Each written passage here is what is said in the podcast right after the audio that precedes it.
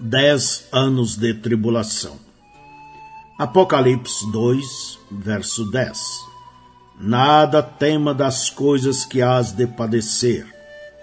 Eis que o diabo lançará alguns de vós na prisão, para que sejais tentados, e tereis uma tribulação de dez dias. Sê fiel até a morte, e dar-te-ei a coroa da vida.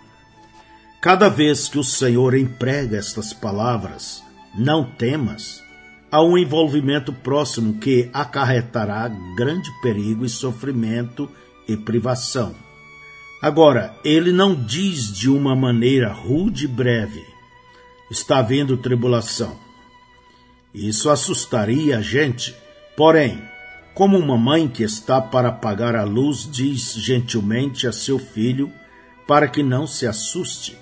Agora, não tenhas medo, pois a luz se apagará e ficará escuro, mas lembra-te de que eu estou aqui contigo. Assim ele diz: Não tenhais medo do homem ou do que ele vos possa fazer. Eu estou convosco, e minha graça vos basta. Quando passardes pelas águas, elas não vos submergirão, nem mesmo na morte sois vencidos vós sois mais do que vencedores. O grande apóstolo Paulo sabia por experiência a realidade dessas palavras e escreveu em Romanos capítulo 8, verso 35 ao 39. Quem nos separará do amor de Cristo? A tribulação ou a angústia, ou a perseguição ou a fome, ou a nudez ou o perigo, ou a espada? Como está escrito: Por amor de ti somos entregues à morte todo dia. Fomos reputados como ovelhas para o matadouro. Mas em todas estas coisas somos mais do que vencedores, por aquele que nos amou.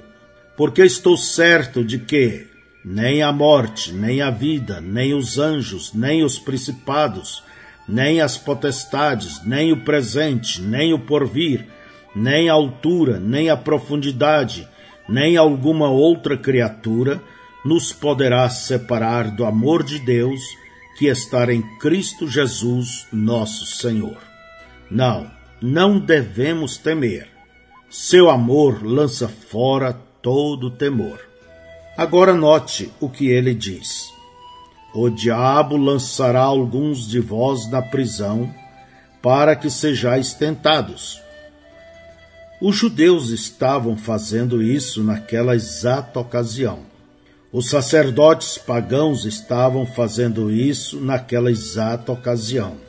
Os governadores que procuravam agradar ao público, porque as pessoas gostavam de arena, lançava aos milhares os cristãos à morte, destruindo-os pelos leões e gladiadores. O que tem o diabo a ver com isto? Por que culpá-lo?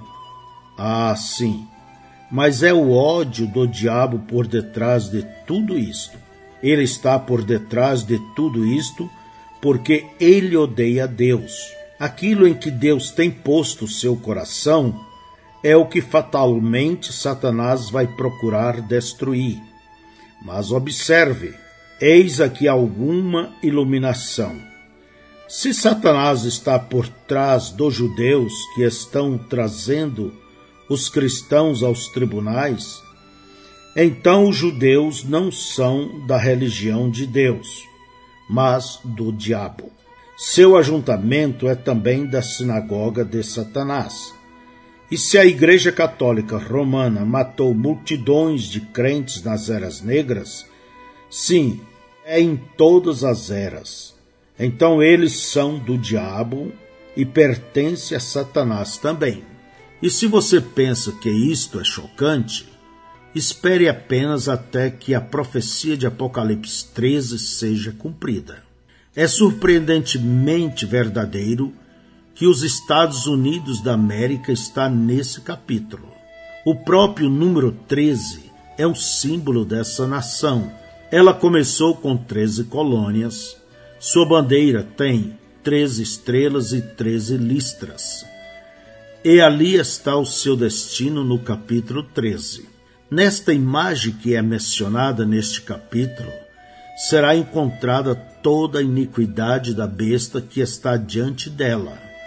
Assim como a besta levantou-se no concílio de Niceia, a imagem surgirá no concílio mundial de igrejas com todo o poder ímpio e satânico para dar vazão à ira do diabo sobre a verdadeira vinha de Deus. Será um desempenho repetido de toda astúcia e crueldade diabólica. Aqueles que combatem os humildes de Deus e zombam e destroem, deixe que o faça, e eles o farão mesmo. E tudo no nome de Deus e da religião, mas eles mentem eles não são de Deus, são de seu pai, o diabo. Eles, por meio de suas obras contra qualquer pessoa, mostram o que na realidade são. Deixe que se organizem e repudiem o pequeno rebanho. Eles apenas revelam mais a todos que são do diabo. Eles são a falsa vinha, a vinha que mata seu ódio prova quem eles são. A igreja nicolaíta anticristã é quem eles são. Eles serão lançados na prisão, sim. Eles são levados aos tribunais e falsamente acusados e provados e aprisionados. E evidentemente tudo é feito em nome da religião e decência e inocência ultrajada. Tudo feito por uma boa causa isto me faz pensar na Suprema Corte decidindo sobre oração e leitura da Bíblia nas escolas. Quem está por detrás disto? Satanás está. É simplesmente outro acesso de ira contra Deus. Tereis uma tribulação de dez dias. Aqui está uma profecia, e com ela está o meio de determinar a duração da era de Esmirna. Diocleciano, o mais cruel de todos os imperadores, desencadeou uma campanha de terror contra os santos de Deus, que, se não fora pela misericórdia de Deus, teria exterminado todos os crentes. Foi a mais sangrenta da história e durou dez anos. Os dez dias de Apocalipse 2, verso 10, parte do verso 10, de 302 até 312. Ser fiel até a morte. Ele não diz ser fiel até que chegue a morte, mas até na morte. Você pode ter que selar seu testemunho com seu sangue. Milhares, sim, milhões, têm morrido durante todas as eras eles morreram na fé, como Antipas, o fiel mártir. Eles não tiveram estima por suas vidas até a morte.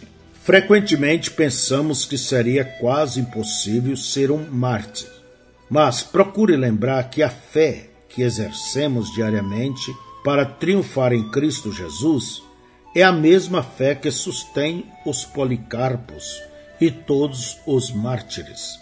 A fé suprema dará graça suprema para a hora suprema. Bendito seja Deus para sempre. E dar-te-ei a coroa da vida. Desde que nem mesmo um copo de água fria dada no nome do Senhor deixará de receber recompensa, quão grande será a recompensa daquele que dá sua vida como mártir pelo nome do Senhor Jesus. Talvez possamos obter uma pequena ideia se compararmos esta coroa com a coroa ganha em uma corrida.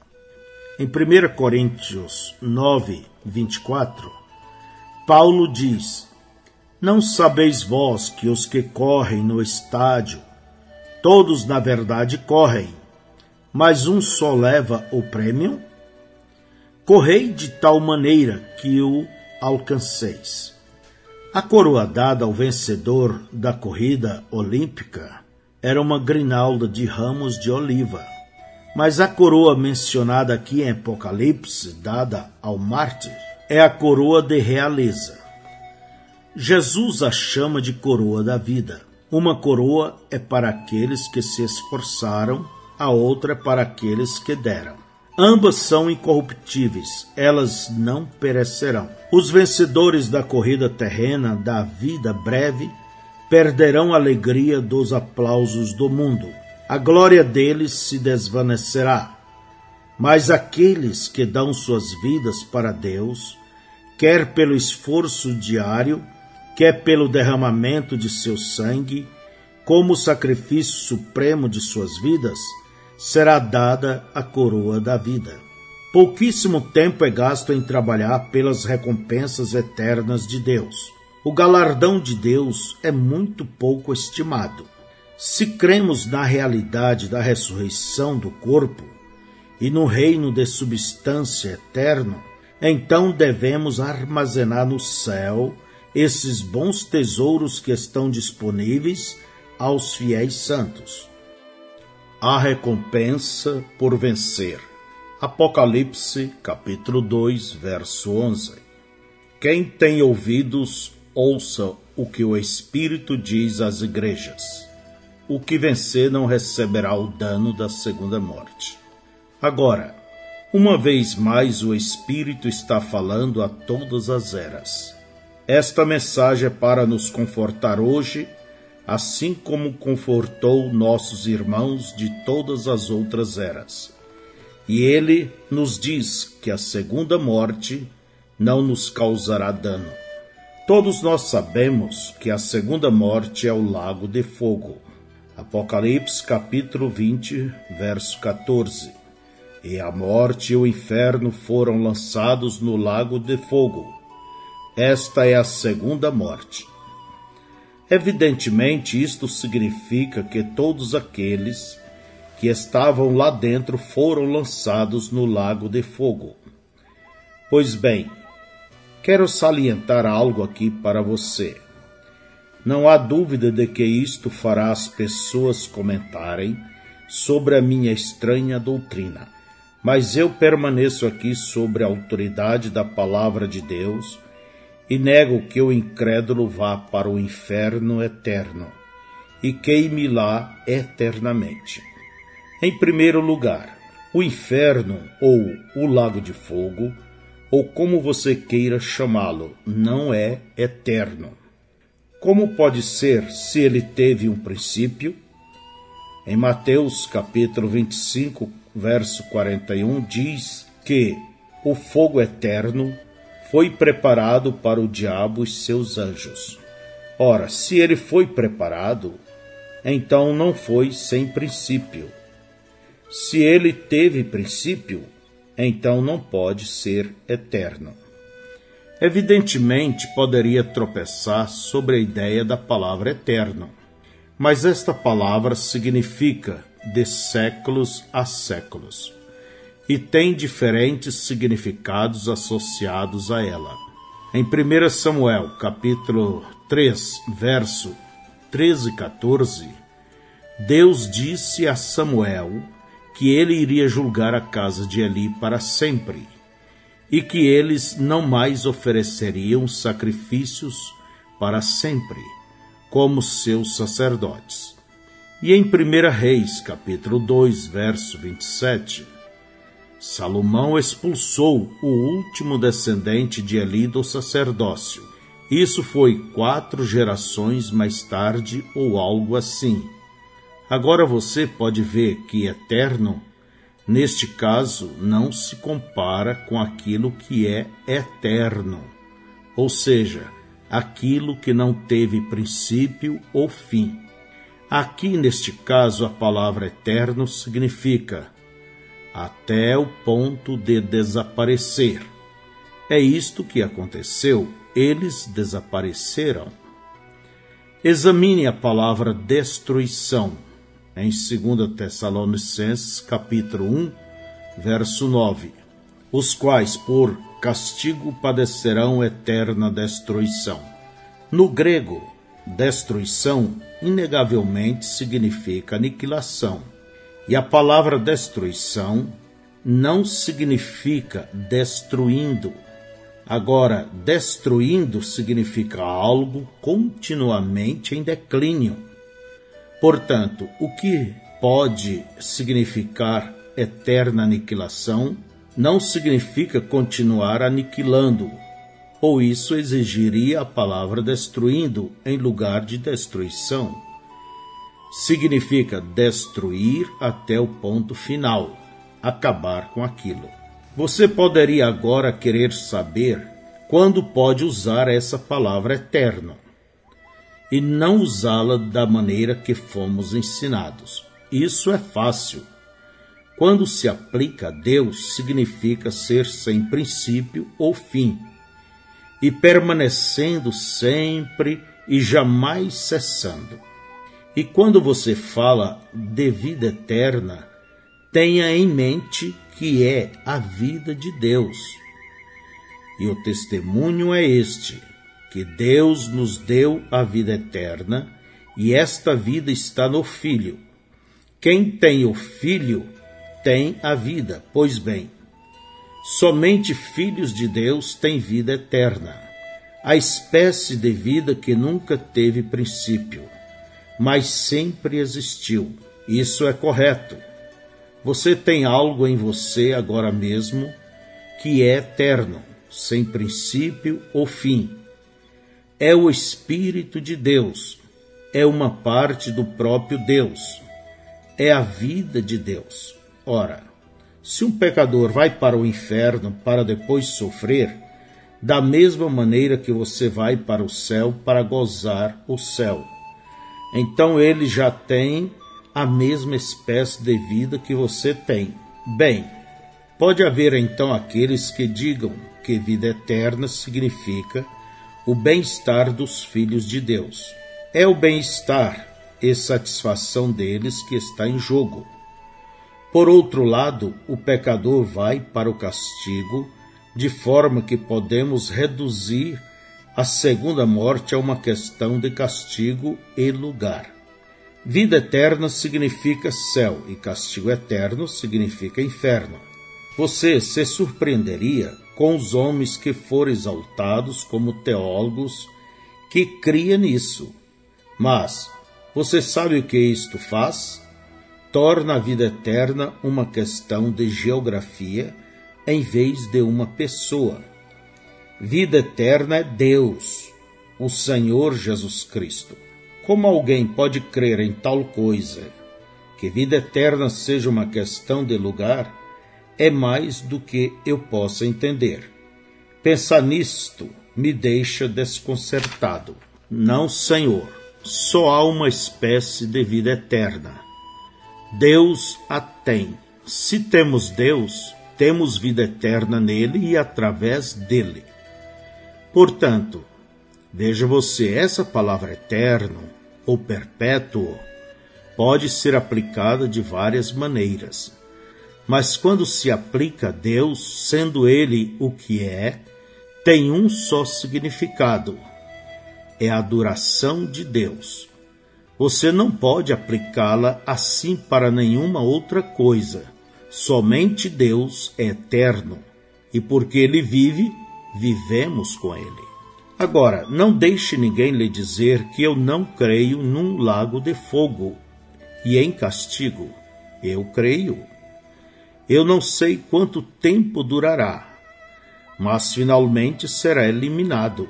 Em Apocalipse 21, verso 8, diz que aqueles pecadores mencionados terão a sua parte no lago de fogo. Mas a verdadeira interpretação da palavra não é parte, mas sim tempo. Veja, aí está. Assim os maus serão lançados no inferno, a Hades ou a sepultura, e o inferno no lago de fogo. Separados de Deus, que coisa terrível será isso. Mas com os justos não será assim. Eles não têm que temer. Eles foram redimidos por Deus. Eles estão em seu seio. Eles são os vencedores. E quem é que vence? Aquele que crê que Jesus é o Cristo. Por que escapará este vencedor, este crente, e entrará nos domínios da vida eterna e glória? Porque Jesus pagou um preço para nos resgatar do pecado. Ele preencheu a brecha de separação e nós que estávamos longe agora, já pelo sangue, chegamos perto. E eles nunca entrarão em condenação, nunca estarão naquele lago de fogo, nunca poderão estar perdidos, porque ele não perderá nenhum deles. Nenhum dos remidos estará em algum outro lugar, a não ser onde Jesus esteja. Você sabe que é assim? Eu ilustrarei isto para você. Eu tenho um rapazinho, José. Ele é parte de mim, não importa o que aconteça. Se eu fosse um homem rico, o pior que eu poderia fazer seria deserdá-lo. Mas não há nada que eu possa jamais fazer para negá-lo. Eu não posso, porque ele é parte de mim. Olha aqui. Vamos fazer um teste de sangue. Vamos comparar o seu sangue com o meu. Isto provará que José é meu filho, ele é meu. É o teste de sangue que mostra se você pertence a Deus ou não. Não posso deixar de pensar no tempo em que eu arrebanhava gado Erafor por sangue lá no Colorado. Tínhamos que trazer aquele gado para inspeção governamental se quiséssemos que se alimentasse nas pastagens do governo. Porém, eles não admitiam um único animal que não tivesse a etiqueta de sangue na orelha. A etiqueta indicava que ele era um puro sangue. Os guardas florestais que os examinavam nenhuma vez sequer olhavam para a marca a ferro. Eles simplesmente olhavam para a etiqueta para ver se o sangue era o sangue correto. Aleluia! Se for o sangue correto, tem que estar certo. Você sabe, Deus olhou para baixo e declarou: A alma que pecar, essa morrerá. Está separada de mim. Não pode se aproximar de mim. Sabemos que todos pecaram e destituídos estão da glória de Deus. Isso significa que todos morreram. Todos foram separados. E chegaria um dia em que até aquele pouquinho de vida seria extinto e tudo estaria acabado. Mas Deus, em amor, tomou um animal e tirou sua vida no lugar da vida do pecador. No Velho Testamento, o pecador trazia um cordeiro. Ele colocava sua mão sobre o cordeiro enquanto o sacerdote cortava a garganta do cordeiro. Ele sentia o sangue sendo derramado e ouvia o balir. Ele sentia o corpo enrijecer na morte. Ele via a fumaça do sangue aspergido subir a Deus. Ele sabia que o cordeiro tinha tomado seu lugar. Ele sabia que a vida do cordeiro tinha sido tirada em lugar da sua. Mas a vida daquele cordeiro era vida animal e não podia voltar sobre o pecador, limpando-o. Assim ele partia com o mesmo desejo de pecar. Ele saía com o pecado em sua mente e voltava e oferecia um sacrifício pela mesma coisa um ano mais tarde. Porém, no Novo Testamento não é assim. Nosso Cordeiro moribundo é o Filho de Deus que deu seu sangue em resgate de muitos. Pela fé, nós nos aproximamos e colocamos nossas mãos sobre esse Cordeiro nós o vemos com as feridas sangrentas, as costas laceradas, os espinhos cruéis rasgando sua fronte. Sentimos sua dor e ouvimos clamar: Deus meu, Deus meu, por que me desamparastes? E o que aconteceu? A vida que deixou aquela célula de sangue partida voltou sobre o arrependido a vida que estava nele voltou sobre nós. Nós voltamos então sem o desejo de pecar E agora temos ódio pelas obras e desejos da carne. Olhemos para nós. O que é nossa vida? Apenas uma pequena célula que veio de nosso pai. A fêmea não tem a hemoglobina. Ela produz o óvulo. Ela é incubadora. Mas o sangue vem do macho. É por isso que a mulher toma o nome do marido. Os filhos tomam o seu nome. A mãe é a incubadora dos filhos que ela lhe dá. É isso que aconteceu para a nossa redenção. O Espírito Santo veio sobre Maria e ela teve um filho e o chamou Jesus. O grande Criador desceu e tornou-se um sacrifício por nosso pecado. Seu sangue era o sangue de Deus. É exatamente isso que era, aquele sangue de Deus foi derramado e o Espírito o deixou enquanto ele morria em agonia. Depois, a mesma vida, Espírito, voltou para morar no pecador arrependido e libertá-lo. Esse pecador não voltava ano após ano, sacrifício após sacrifício, porque não havia mais necessidade. Por um sacrifício, de uma vez por todas, ele foi libertado do domínio do pecado e recebeu a vida de Cristo, através da qual ele reina, vitorioso sobre o pecado, o mundo, a carne e o diabo. Deus o fez, ele fez tudo isto. Ele clamou para o mundo amaldiçoado no pecado: Eu vos darei um sinal, uma virgem ficará grávida uma virgem conceberá e dará à luz um filho. Esse será o vosso sinal. Será um sinal eterno. O que ela der à luz será Emanuel, Deus conosco. Deus desceu em uma célula de sangue, não através de um homem, mas pelo Espírito Santo, e naquele ventre virgem foi formado um tabernáculo com o propósito de morrer a semente da mulher veio a fim dele ser ferido para nos trazer a nossa salvação.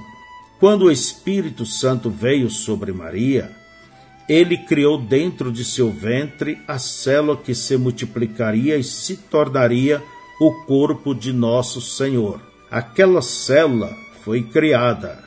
Foi o princípio da criação de Deus. Isso é o que Jesus é e aquele santo foi cheio de sangue santo, a saber, o sangue de Deus. Aquele tabernáculo nasceu, ele cresceu até ser um homem. Ele foi ao Jordão e lá aquele sacrifício foi lavado por João no rio chamado Jordão. Quando aquele sacrifício aceitável levantou-se das águas, Deus veio e habitou nele enchendo-o com o Espírito sem medida.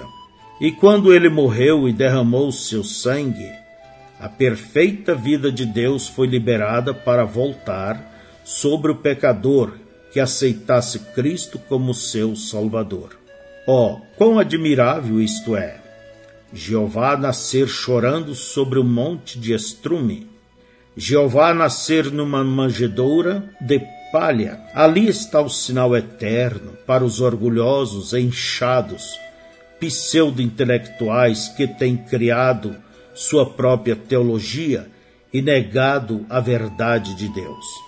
Jeová Deus, um bebê chorando num fétido estábulo. E logo pensamos que temos o direito de ser orgulhosos, empinando nossos narizes, criticando e agindo como se fôssemos alguém. Aqui está o verdadeiro sinal. Este é o correto. Jeová brincando como um menino, Jeová trabalhando numa carpintaria, Jeová lavando os pés de pecadores. Eu vos darei um sinal, disse Deus, não sinal de um sacerdócio de colarinho branco, não sinal de riqueza e poder, não há nada neste sinal que querereis ou achareis adequado, porém é um sinal eterno. É o maior sinal de todos. Jeová de pé no pátio da corte ferido, e sangrando com espinhos em sua fronte, e guspe em sua face, escarnecido e desprezado, Jeová desprezado e rejeitado, dependurado nu sobre a cruz, enquanto os hipócritas zombavam e desafiavam-no a descer da cruz. Jeová morrendo, Jeová orando e nada acontecendo. Então Jeová morreu. Esse é o sinal para todos os homens agora. Não há outro igual a ele. É o grande sinal. Então as trevas caíram sobre a terra. Eles o puseram numa tumba. Ali ele ficou aqueles três dias e noites, até que um terremoto quebrou a escuridão da noite e ele saiu. Jeová saiu. Jeová subiu ao alto. Então Jeová retornou para habitar em sua igreja. Jeová voltou com um vento impetuoso e veemente e chamas de fogo. Jeová voltou para andar no meio de sua igreja e dá poder ao seu povo. E outra vez Jeová veio e desta vez para permanecer em seu povo. E novamente Jeová cura os enfermos, ressuscita os mortos e manifesta a si mesmo pelo Espírito. Jeová voltou falando em línguas e dando a resposta em interpretação. Jeová desceu e levantou a prostituta para não pecar mais. Ele desceu ao bêbado com zumbidos de moscas em sua face enquanto jazia inconsciente na sarjeta. Sim, Jeová veio para se manifestar na carne e através da carne. Jeová veio, Deus em nós, a esperança da glória. Sim, Jesus veio e derramou seu sangue e libertou o cativo. Ele veio e redimiu suas ovelhas perdidas. Ele lhes deu vida eterna e elas jamais perecerão ele não perderá nenhuma delas, mas as ressuscitará no último dia. Aleluia! A segunda morte não pode lhes causar dano, ela não tem poder sobre eles, porque eles são do Cordeiro e o segue para onde quer que ele vai.